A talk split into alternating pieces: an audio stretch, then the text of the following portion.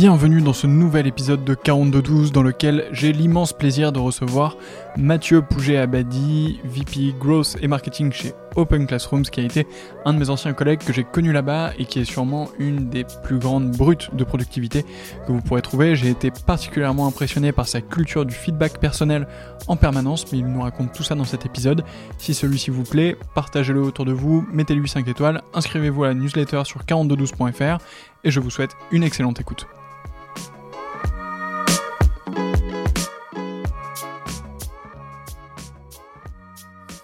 Salut Mathieu. Salut Antoine. Merci beaucoup d'avoir accepté d'être euh, avec moi aujourd'hui.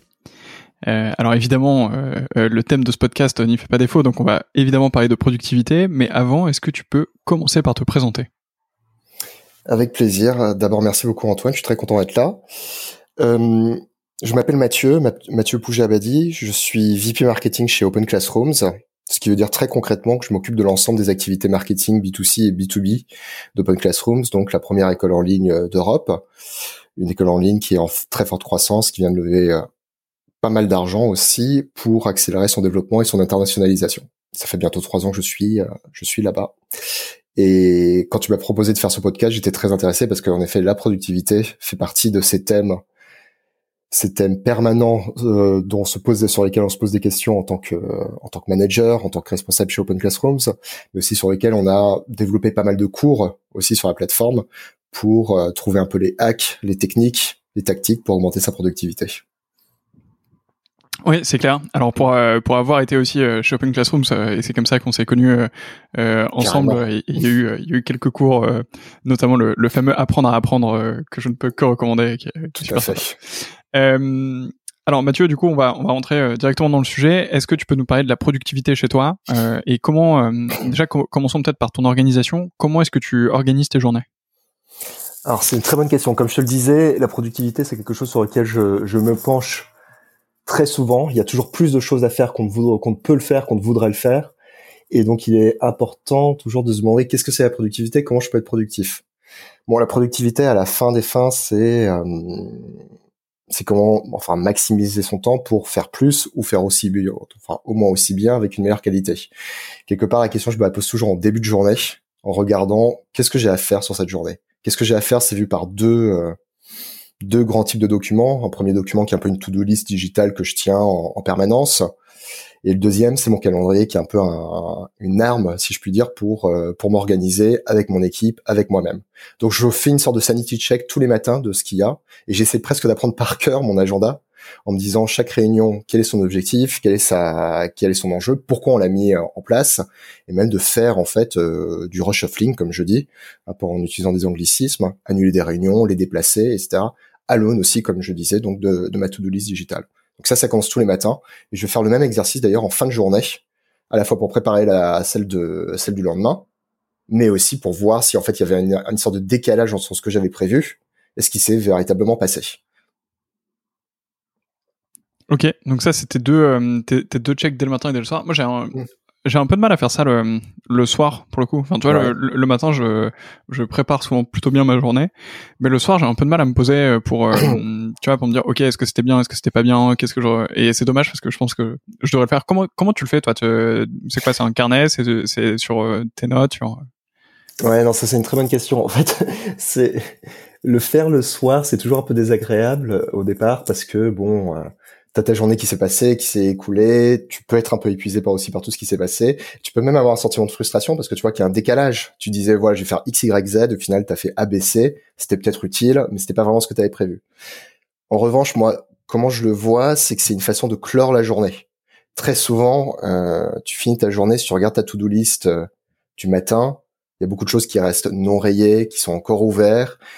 Et juste l'image de voir ça, c'est euh, Ouais, bah c'est c'est quelque chose qui peut qui peut être un peu frustrant, un peu harassant. Donc réorganiser, juste prendre cinq minutes pour réorganiser, dire ouais peut-être que tout ça je l'ai pas fait, mais j'ai fait ça, et en fait assez salvateur, assez motivant pour ta journée d'après. Donc c'est pour ça que j'encourage pas mal tout le monde à prendre ces cinq minutes et se poser la question de qu'est-ce que j'ai fait, est-ce que c'était sur ma to-do list, est-ce que c'était dans mon agenda ou pas, faire ce sanity check, ça se prépare bien, c'est même euh, c'est motivant voilà pour euh, pour le lendemain. Sinon après on reste avec beaucoup de choses euh, ouvertes et un sentiment de frustration un peu diffus euh, qui coule. Hein. Ouais, c'est clair. Moi, je suis assez, euh, je suis assez admiratif des personnes qui arrivent à se, à évaluer vraiment euh, minute par minute euh, tout ce qu'ils ont fait pendant la journée. Ça, je pense que c'est vraiment le level, le, le, level beaucoup trop haut. Plus, ouais, mais plus ultra, ouais. mais c'est assez impressionnant. C'est les gens qui ont des applications de tracking de, de temps, etc., et qui sont capables de te dire j'ai passé X minutes sur mes mails, X minutes en meeting sur tel sujet. Mais... ça, je t'avoue que au sein de l'entreprise, euh, enfin, c'est un open classroom, c'est le cas aussi de beaucoup d'autres entreprises. Il y a des gens qui disent ah t'as passé une mauvaise journée, t'es pas très content de ta productivité combien de messages stack t'as envoyé, combien d'emails t'as t'as t'as t'as processé, quel est le temps moyen que tu passes par email, etc., etc. Tu peux rapidement tomber dans une machine, soit qui te qui te vient très naturellement, et tant mieux. Même si bon, faut comme tu disais, on peut être assez admiratif parce que pour que ça vienne naturellement, c'est pas évident. Soit euh, un process qui devient presque trop lourd à porter, qui fait même oublier le pourquoi tu tu mets ça en place euh, ouais, clair. dans un premier temps. Ouais, c'est clair. Euh, donc du coup, je commence ta, ta journée par euh, ce check euh, de, euh, de ce que tu as à faire. Qu'est-ce qui se passe ensuite? Alors, je regarde tout ce que j'ai à faire et ensuite ce qui se passe, c'est que je regarde toutes les réunions que, que j'ai. Alors, j'ai euh, j'ai à peu près 25 personnes sous management. Je travaille avec donc différentes personnes qui ont des sujets très très diverses, très différents les uns des autres entre le CRM, le marketing plus côté brand, le marketing plus à la performance, le growth marketing, etc. Plus les réunions avec d'autres gens qui sont en dehors de l'équipe, qui sont encore sur des sujets encore différents. Et donc ce que je vais faire, c'est que pour chacune des réunions, je vais demander qu'est-ce qu'il faut que moi je prépare. Et mon rôle est soit euh, actif, c'est-à-dire qu'à la fin des fins, il faut que je puisse communiquer sur des informations ou prendre une décision, ou alors un peu plus passif, je suis là pour récolter de l'information et là encore, si je suis là pour récolter de l'information, je me dis, bah, en fait, à quoi va me servir cette information? Où est-ce que je vais la rediffuser? Ou est-ce que je vais l'utiliser? Donc un peu pour chaque réunion, je vais me poser cette question. Là encore, c'est un travail de cinq minutes et euh, qui me permet vraiment d'envisager chaque réunion chaque réunion comme euh, non pas une sorte de fardeau à porter qui va m'empêcher de travailler, mais plutôt comme quelque chose que que sur lequel je me responsabilise et sur lequel fait que la réunion est très utile. Si j'arrive pas en fait à avoir cette conclusion, c'est-à-dire qu'il faut certainement que je change un peu mon agenda, que j'annule, que je pas, que je hmm. délègue ou que je replanifie. Ok. Il euh, y a des moments où tu essaies de pas du tout avoir de réunion? Alors oui. T'as des rituels comme ça, un peu de, no meeting day ou de. Alors il y a deux types de, choses comme ça. Euh, la première, c'est que Open Classrooms a mis en place le principe de no meeting day. Donc on en a, je pense, une un jour comme ça toutes les deux semaines, si je me trompe pas c'est alors c'est pas mal du tout parce que ça force à se réorganiser de façon différente sur la journée. Moi personnellement, je suis assez extraverti, euh, j'aime bien communiquer avec les gens, donc au départ c'était assez difficile même. Ça faisait un peu ce, cette, journée où personne n'osait prendre le téléphone pour contacter les autres. Donc faut quand même organiser sa journée en disant je veux pas trop déranger les personnes, mais parfois j'ai besoin de communiquer. Et moi, ça me permet de travailler sur des sujets de fond. Et ensuite, je fais, je m'organise pas moi-même des no meeting days, mais j'essaye de m'organiser bien en amont des plages deux mois, alors une fois une heure, ça peut être, il peut en avoir trois fois une heure dans la journée, parfois ça peut être deux fois deux heures, parfois un peu moins même, une fois deux heures, ou je vais dire que je ne, je vais mettre que je ne veux pas être dérangé et sur lequel je vais travailler sur des sujets de fond. Et ça, ça s'anticipe, ça se planifie, pas tellement pour le communiquer aux autres, mais ne serait-ce pour que se mettre dans le bon état mental pour l'aborder cette plage horaire. Et c'est c'est quelque chose qui est ritualisé ou tu le fais plus euh, en fonction de euh, en fonction de ton agenda du jour ou de de ce que tu as à faire? Alors, on est mercredi aujourd'hui, donc mercredi, je vais commencer, je vais prendre un moment euh, pour garder toute la semaine d'après, okay. toute la semaine qui vient, et essayer de trouver les moments où je peux faire ça. À un moment, euh, une plage de deux heures doit être identifiée, doit être associée à une tâche. C'est pas juste deux heures pour se dire je vais travailler sur des choses de fond et puis je verrai euh, ce que c'est le jour même. Je vais le faire là pour la semaine prochaine et je vais le faire pour la semaine d'après aussi. Et après, je vais refaire ça, bah, je vais refaire ça bah, tous les jours, comme je disais, en fait, à revoir cette journée mmh. et à rechallenger ça. Donc il y a une certaine agilité, un peu de préparation, mais un peu d'agilité au quotidien pour, euh, pour le mettre en place. Comment est-ce que tu diffuses le sujet de, ta, de la productivité à tes équipes? Tu as, 25 mmh. personnes euh, en management. Euh, je suppose que tu essaies de leur donner des petits tips ou aussi de le d'adapter parfois l'organisation à la tienne ou à ta manière de, de pouvoir toi t'organiser. Comment est-ce que tu diffuses le sujet de la productivité avec eux? Mmh. Alors, c'est assez intéressant parce que tu peux prendre par, euh, par différents angles. Le premier, c'est, il est tout bête, c'est tu leur partages quelques outils, quelques pratiques, etc. Ce que l'on, ce que l'on vient de discuter, par exemple, ou des outils comme euh, pour ma to-do list, par exemple, ou Workflowy, qui permet de, bien suivre l'ensemble des tâches euh, qu'on a à mener. Donc il y a un partage d'outils qui peut aider, qui peut d'ailleurs entraîner une conversation. Et après, la deuxième chose, elle fait partie, euh, même si on vise pas la productivité en tant que telle comme sujet, ça fait partie de la question du management. La productivité, je sais plus où j'avais lu ça d'ailleurs, c'est sur un temps donné, c'est un peu une fonction mathématique en fait, donc c'est un temps donné de concentration sur lequel on a une qualité, enfin une capacité à mener un travail, une expertise pour mener ce travail, avec une capacité de concentration.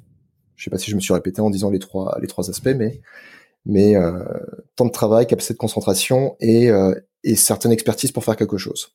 Bon, temps de travail, on peut pas l'élargir, il est ce qu'il est, et même faut faire attention à pas trop l'élargir parce que les tâches deviennent plus longues. Je crois que c'est la loi de Parkinson. Ou oui, exactement. Voilà. Donc, faut déjà bien se mettre des barrières, etc. Ta journée, elle commence temps, elle doit se terminer à temps. De toute façon, tu as souvent une vie privée qui vient te rappeler que faut mettre ces barrières. Donc, avoir cette conversation, c'est pas bête Vraiment, rien qu'avoir cette conversation avec les avec euh, ces équipes, c'est assez intéressant, c'est assez important.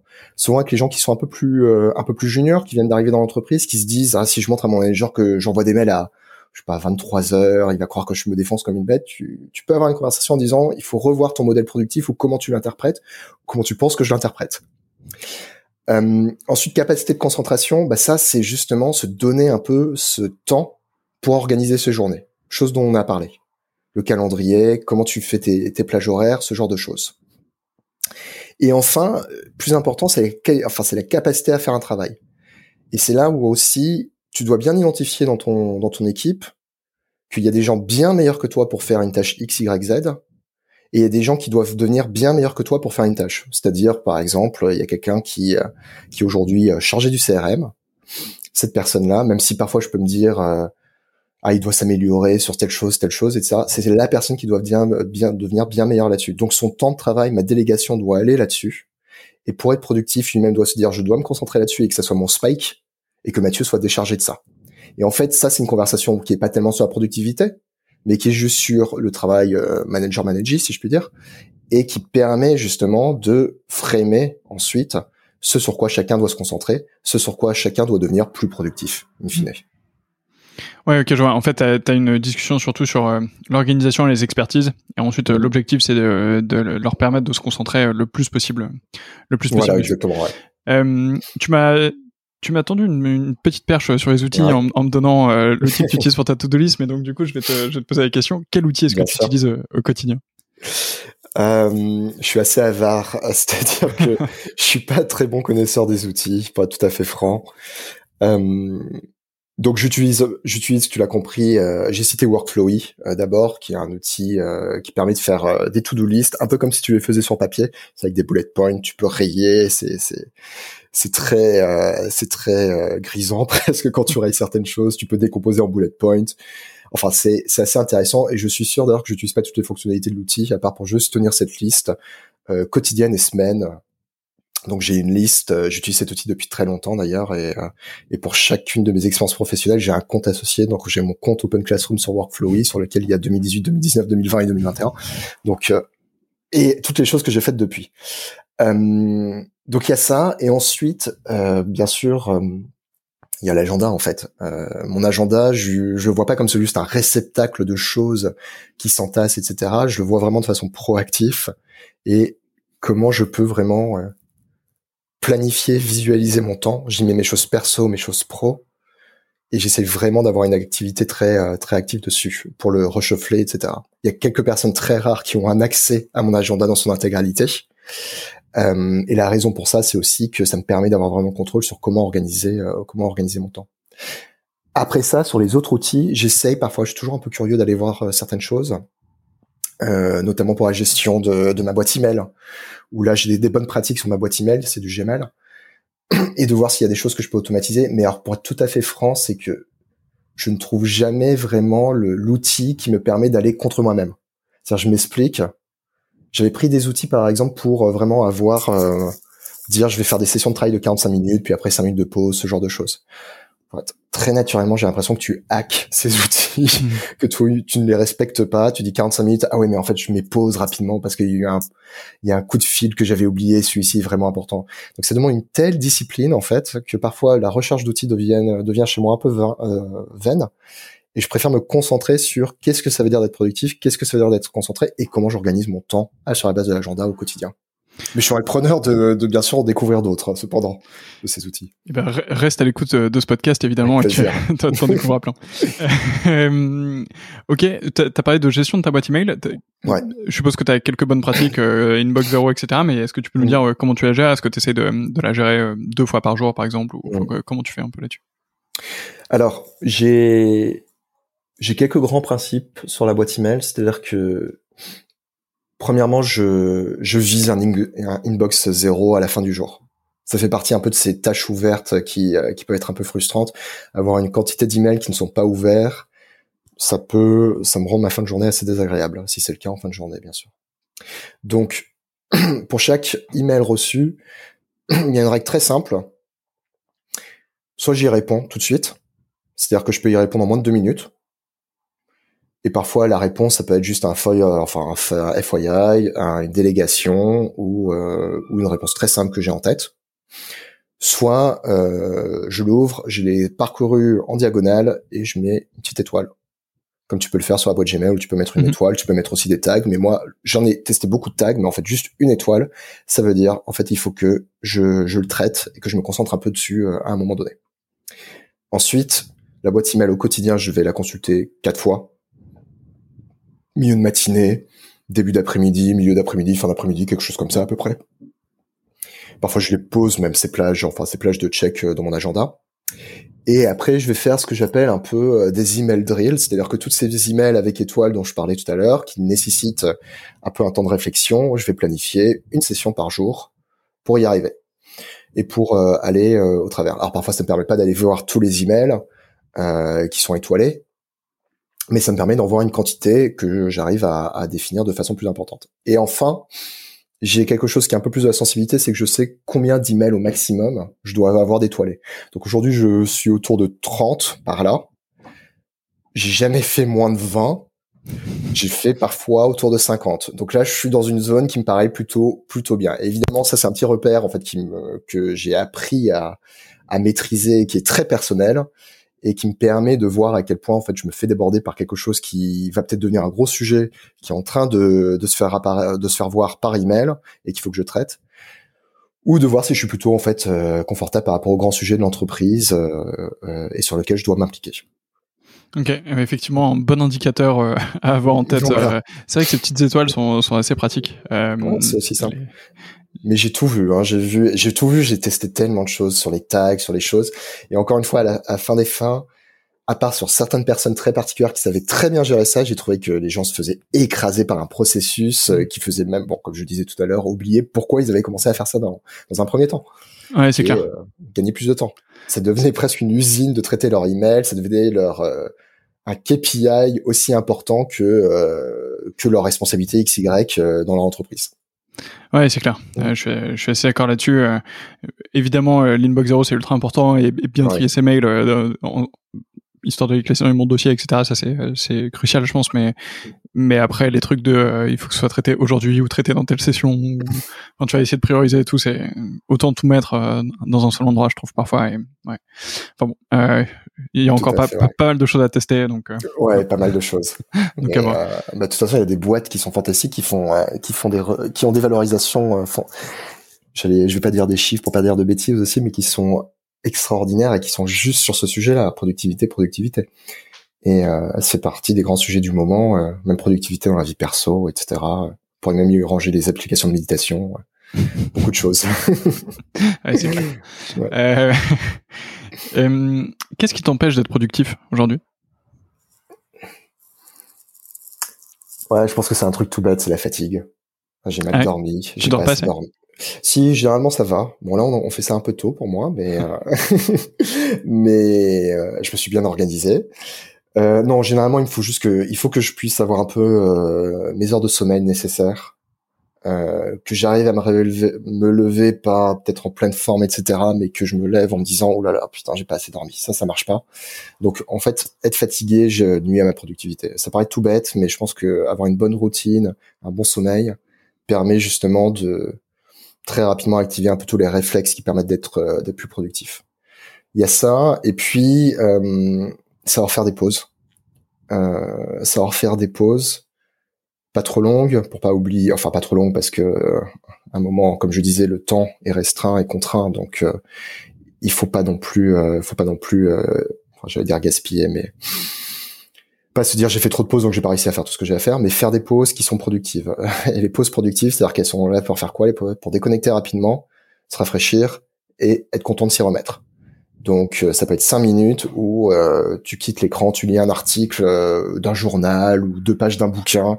Tu retiens pas grand chose peut-être, enfin tu penses que tu retiens pas grand chose peut-être, mais ça te permet, ça permet ensuite de dire ok j'y retourne, j'ai réussi un peu à déconnecter. Ça je pense que c'est assez important et c'est c'est un peu une petite routine à construire.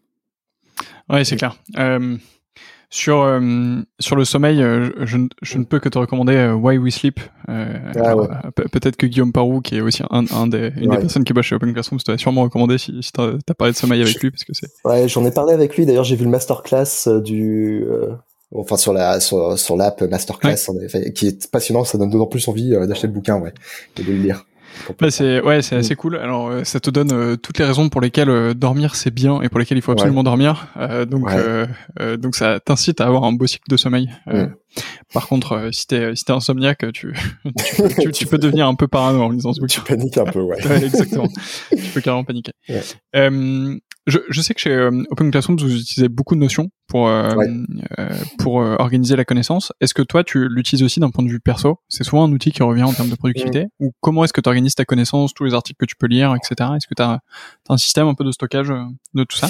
Ouais, alors j'utilise pas trop Notion d'un point de vue perso, mais c'est juste un manque d'habitude. Je trouve que Notion qu'on utilise en, en, en, pro chez Open Classrooms est, est superbe. J'encourage tout le monde à documenter en fait, euh, documenter même des choses qui sont pas prêtes, juste pour garder des traces, et aussi parce que je pense que l'écriture, le fait d'écrire les choses, que ce soit papier, euh, digital sur Notion, ça permet d'avoir une certaine discipline. Euh, discipline de checker ses idées, de voir si tu les comprends toi-même quand tu les écris, ce genre de choses. Donc je fais ça aussi perso, mais avec d'autres. Euh, j'utilise un, j'utilise une app de prise de notes qui s'appelle Bear, comme un ours, voilà, et sur lequel je note un peu tout, tout ce qui me passe, en fait, tout ce qui me passe par la tête pareil, pour voir en fait quand je le relis, est-ce que ça fait sens? Est-ce que ça veut dire quelque chose? Si c'est pas le cas, c'est pas grave, mais ça permet juste quand même de euh, de projeter un peu en dehors de soi ce qui peut rester euh, rester dans sa tête. Donc euh, c'est comme ça que je stocke pas mal de choses.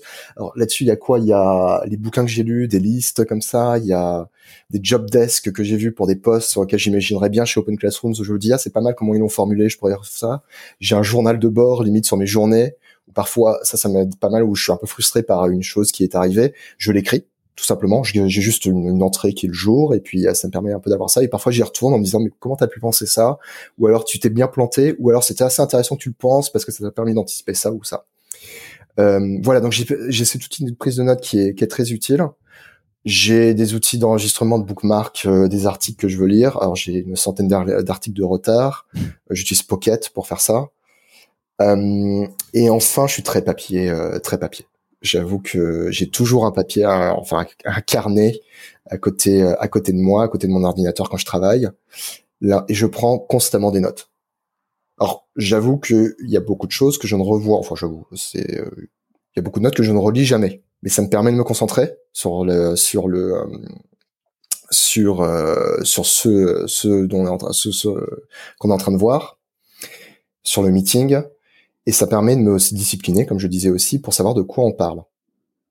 Il y a des gens aussi, notamment, qui faut, euh, qui ont une, capacité d'attention qui est plus auditive ou plus visuelle. C'est-à-dire que des gens arrivent à bien se concentrer sur ce qu'ils écoutent, d'autres plutôt sur euh, sur le visuel. Moi, je fais complètement partie des gens qui sont plutôt visuels. Je comprends quelque chose mieux quand il est écrit, quand je lis ce genre de choses. Et donc, faire ça euh, est très très important quand je fais un, je fais un meeting. Notamment maintenant qu'on fait que des meetings en visio et que euh, donc c'est euh, la concentration peut être beaucoup d'autant plus diffuse. Et donc pour mm. pour euh, enfin juste pour être sûr de comprendre, c'est-à-dire que en mm. permanence tu as ce petit carnet à côté de toi et tu prends des notes mais enfin c'est pas une to do, c'est genre des notes sur ce que tu es en train d'écouter sur avec le Exactement, ouais. Ouais, c'est vraiment ça. Alors parfois j'identifie bien sûr des actions qui vont devenir mm. des to-do qui vont aller dans work, workflow. Et là je mets juste une petite je mets une petite flèche en rouge souvent, c'est ça. Comme ça je me dis je me rappelle je me rappelle bien. Euh, mais sinon c'est c'est vraiment des notes sur ce qui se dit euh, vraiment un mouvement, un réflexe pour conserver la concentration, pour stocker un peu l'information en soi et pour qu'elle puisse s'infuser en fait euh, doucement, sans qu'il y ait des problématiques de concentration. Ouais, je pense que c'est quelque chose que je fais vraiment pas assez, alors que c'est vraiment une bonne pratique euh, assez classique et en fait, euh, je devrais le faire beaucoup plus. Euh, J'ai remarqué en fait, c'est quand on est passé en full remote chez Open Classrooms, donc avec avec le coronavirus, etc.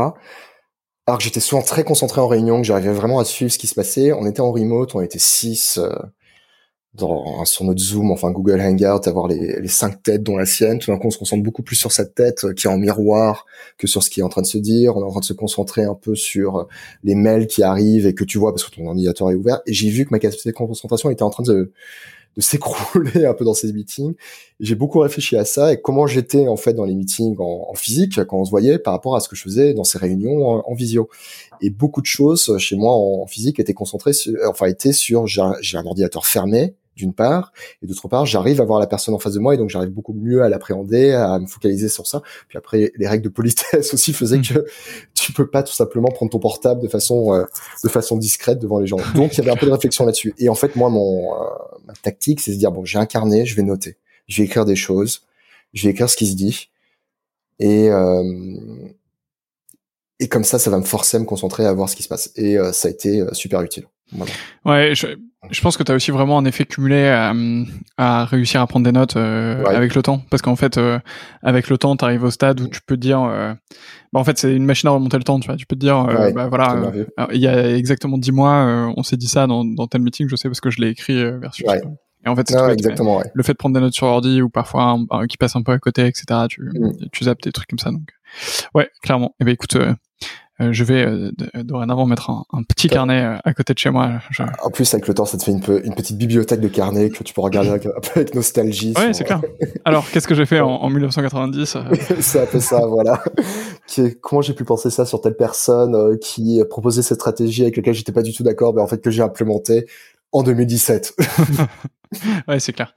Et t'as as justement des, des, rituels où tu, où tu repasses dessus? Parce qu'en fait, enfin, de, de, ce que j'analyse, tu vois, de, de ce que tu me dis, c'est j'ai l'impression qu'un des trucs que tu fais beaucoup, c'est de mhm. beaucoup te faire des feedbacks à toi-même sur euh, ta journée, souvent reprendre euh, tout ce que tu as fait, etc.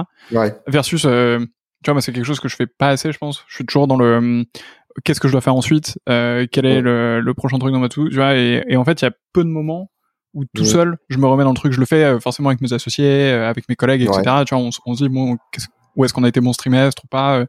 Enfin, on, on se fait des feedbacks, c'est normal, mais à titre perso, il y a quand même peu de moments où je me dis, euh, ok, euh, cette semaine, euh, j'analyse quoi. Ouais, alors c'est vrai que on peut très rapidement stocker, stocker, se faire des feedbacks et puis jamais revenir dessus. Donc là, pareil, il faut réutiliser quelques moments où tu revois. tu revois les choses. Ces moments, ils sont assez simples. As, tu as des moments qui sont, j'allais dire un truc un peu qui peut paraître bête, mais en fait le début d'année le début d'année, euh, tu regardes tout ce qui s'est passé en 2021. Donc je te parlais par exemple du un peu de ce journal de bord que j'ai où je note un peu des choses tous les jours dessus, pas tous les jours forcément, mais la plupart euh, la plupart des jours. Ça me prend euh, allez 20 minutes en diagonale de le relire sur tout 2020. Quand on était début 2021, j'ai tout relu, je me suis dit ok ok. Tu te rends compte qu'il y a beaucoup de choses qui se répètent en plus, tu te répètes beaucoup, et donc c'est une information que tu, tu digères euh, assez rapidement. Après, sur, euh, après, tu dois identifier quelques moments comme ça. Tu peux le faire au trimestre, tu peux le faire au mois, où tu arrives à revoir des choses. Faut pas en faire tant une pression, parce que si tu commences à en faire une pression, c'est-à-dire que quand tu commences à faire ta prise de notes, tu penses à ce moment de relecture. Alors hmm. le plus important, c'est la prise de notes et non pas la relecture. Euh, encore une fois, pourquoi? Parce que notamment, tu te répètes énormément. Y a, tu vas dire des choses, tu vas écrire, stocker des choses qui sont très dites de façon différente, mais c'est toujours la même chose. Et en fait, ça s'infuse en toi quelque part. Tu, tu te l'appropries, même sans t'en rendre compte forcément. Donc c'est important de le revoir quelque part, mais de le faire assez de façon informelle, une fois par mois, une fois par trimestre. Aujourd'hui, je suis plutôt une fois par trimestre. Euh, changer par quelques milestones aussi, donc euh, des milestones perso ou euh, un peu saisonniers si je puis dire, mais aussi euh, des milestones. bah, on a levé de l'argent chez Open Classrooms récemment. Bon, bah ça, ça a été une période assez intense pour monter notre notre dossier. Eh bien, c'est terminé. Bah, j'ai relu un peu toute toute cette période, tout ce que j'avais stocké, etc., pour euh, voir un peu hmm. si euh, il y avait quelque chose que je pouvais mettre en pratique pour la suite. Ouais, je vois. Super, euh, super intéressant. Merci beaucoup pour pour ce partage, Mathieu. Merci à toi. Je vais essayer de m'en inspirer. On en est à 29 minutes, la durée idéale est de 30, donc on est plutôt pas mal euh, dans notre timing. Et en plus, il me reste une dernière question, donc normalement, euh, tout est bon. Ma dernière question, elle est assez traditionnelle, c'est qui est la prochaine personne que je devrais interviewer dans ce podcast? Ah, C'est une très bonne question. J'ai discuté récemment, j'ai discuté récemment avec la COO de WooClap, Hélène Grossetti-Recart, que tu pourrais contacter qui euh, qui elle est dans une euh, dans une start-up euh, dans le milieu de l'éducation aussi, qui qui croît très vite, avec lesquels il y a des problématiques de start-up autour de 50-60 personnes qui sont qui sont que j'ai connues, mais qui qui sont maintenant un peu un peu derrière chez Open Classrooms, mais qui sont un set de challenges très spécifiques et, et passionnants. On a beaucoup discuté récemment elle et moi de, de marketing et de sales, comment faire travailler ces équipes ensemble. Ça peut être une bonne personne, ça peut être une bonne personne à, à contacter. Euh, pour ce pour ce sujet.